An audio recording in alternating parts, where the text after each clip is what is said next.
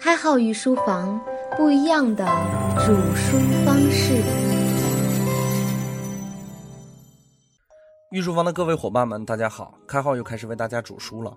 有一部日本漫画名叫《名侦探柯南》，有一句著名的台词叫“真相只有一个”。日文开号不会说哈，大家见谅。当然，我们今天不是要说漫画赏析了。不仅仅是名侦探柯南，所有的侦探类的电视剧，甚至包括现实里的破案的方法，都是用的同一种方法。这种方法叫做倒推法。我们尽量用简单的语言把倒推法解释给大家。就是我们假设出一种结果，然后根据这个结果逆推出你当前应当使用的最佳策略。就拿破案这件事儿来说，所有的证据都是结果的产物，包括现场。我们需要从证据还原到现场。从现场的痕迹逆推出当时发生了什么，包括犯罪人员的心理，再从心理推导出这个人的行为模式，最后达到还原整个作案过程，甚至找到是谁。现场也好，证据也好，都是结果的产物，而整个犯罪分子的心理反应、行为模式就是推导过程。犯罪分子和动机就是所有事情的开端。不仅仅是破案本身使用的是倒推法，甚至写小说也是这个套路。作者。会事先设定出来所有的结果，然后倒推出关键节点会发生的事情。只要每一步的积累都是正常的，就会很容易还原一个正常的场景。而结果极有可能是出乎意料的。这种方法也用的是倒推法。当然，由此我们很容易联想到，几乎一半以上的写作都是使用的这种方法。开号御书房的稿件也是如此。我通过看书得出一个结论，然后把证明过程写成大纲。搭配上相应的案例，最后根据大纲来书写讲稿，也是用的倒推法。前几年社会上非常流行的一种提高效率的方法，就是做计划，当然也是用的这个原理。你把想要的结果先想好，然后分解为可实施的每一步，最后粘合起来就是计划。这种推导对工作的效率很有帮助。推导法是根据著名的蜈蚣博弈演变而来的。因为整个博弈模型用图表制作出来，形似一个蜈蚣，所以叫做蜈蚣博弈。蜈蚣博弈的原理就是计算出每一个环节的得失，最后推导出当下最优的策略。我们当然不是数学节目，所以我们没必要研究清楚整个蜈蚣博弈模型的数学原理，我们就知道它是一种把所有可能性都书写出来的一种博弈模型就好了。因为在博弈的世界里，两方的博弈选择只有两种。一种是合作，一种是背叛。那么我们可以把这张图表画得非常简单。假设两个人进行一百次同样的博弈，选择合作还是选择背叛，就会很容易制出一张图表来。只要合作就进行到下一个博弈环节，只要背叛就终止博弈。然后在每一个环节上对应的写上相关的参数，既可以做出一张简单的蜈蚣博弈模型。因为这个表述确实有些难度，如果对这个博弈模型非常有兴趣的伙伴。可以自行上网搜一下蜈蚣博弈就好了。当然，这个制图不是我们的重点。如果咱们就讲这个，那我节目离没人听就不远了。我们还是要回归到故事来。比如下棋这个事情来说，当然开号是一个臭棋篓子哈，但是对于下棋的逻辑还是有所了解的。无论象棋还是围棋，拼的不是每一步是否漂亮，而是对全局的掌控。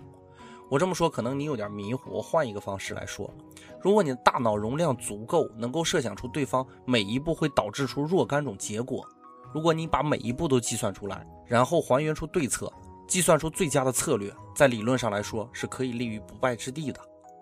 咱们依然是用一个简单的小故事给大家阐述一下：甲乙两个人吃饼，有三张饼，一张小的，两张大的。甲先选，甲理所当然选了一张大饼。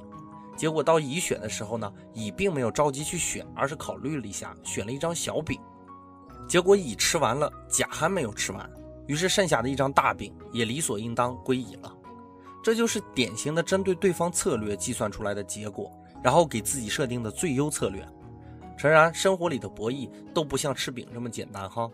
所以，如果按照实际操作来看，蜈蚣博弈模型也好，还是推导法也好。其实有很多东西并没有实际想象的那么简单，而且是有可能会导致一些根本不必要的麻烦的。那么我们就简单的来阐述一下推导法和蜈蚣博弈现象的局限性。首先，我们刚才已经说过了，因为是结果推导过程，这个结果可能性太多了嘛，所以我们推导的方向一定千差万别，推导的方法绝对有很大的难度。因为人有马虎的时候嘛，就算你有很精确的计算方法，也不能全知全能，那么结果一定是不准确的。其次，当然就是变量太多，现实生活里的博弈经常会掺杂着大量的其他信息，这些都会直接影响到结果。最后一点也是最重要的一点，就是有很多时候我们并不知道自己想要的是什么，比如冲动消费就是很好的例子。那么既然我们对目标都非常模糊，那么过程又能精确到哪里去呢？讲一个小故事，有一个人打算向邻居借一把斧子，但又担心邻居不肯，于是陷入了一阵胡思乱想。他就想。如果他自己说他正在用怎么办？要是他说找不到了怎么办？诸如此类的负面情绪一出，他马上陷入了抵触情绪，马上想邻里之间应该和睦相处，他为什么不肯借给我？假如他向我借东西，我一定很开心的借给他。所以，他如果不肯借给我，我应该对他不用太客气。本来见面后该说的能不能把你家斧子借给我用一下这样简单的一句话，到最后演变成了你的那把破斧子我还不稀罕呢。这样一句哭笑不得的话，虽然这个故事有点荒唐，但实际上我们天天都在这样过度思维。我们很多时候往往会因为对未来的过度担忧，而导致现在做事情不能集中注意力，甚至出现了过度防范的情况。比如一个人如果今天害怕灾难，他就会囤积食物；又怕食物坏掉，就会建立一个制冷系统；又怕停电，于是装上了柴油发动机。到最后回去连睡觉的地方都没有了。生活里处处是这样的例子。情侣之间不完全匹配的时候，就会有一方出现不安全感，进而过度的束缚。本来对方只是在加班，却以为对方和别人约会。比如对方本来是正常的社会交际，结果就以为对方是在玩暧昧，查手机、查行踪。最后对方被逼迫的压力过大，没办法，最后竟然真的出轨了。有一个现象叫做墨菲定律，就是说你越不想发生的事儿，有可能越会发生。很多时候就是这种过度防范造成的。而我们中国古人却颇有智慧，他们不是不猜测，而是不干涉。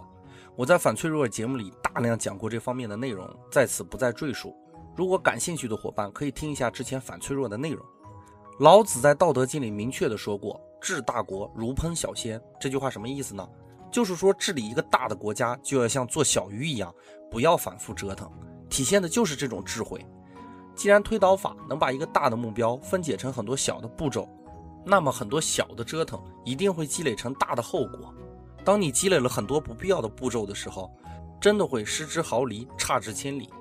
在节目的最后，诵读一段老子的《道德经》给大家，大家体会一下无为的真髓：明道若昧，进道若退，一道若累，上德若谷，大白若辱，广德若不足，见德若偷，至真若愚，大方无余，大器晚成，大音希声，大象无形。倒影无名，他所描绘的状态都不是去尽力去调整步骤的状态，往往做的不是那么满，留一丝空隙给事情本身的发展。这样的做法，用博弈论来看，蕴藏着多么深的智慧啊！那么我们根据今天的内容来看，无为真的就是无为吗？还是老子说的那句“无为而无不为”呢？本节的内容就播讲到这里，伙伴们，我们下节再见。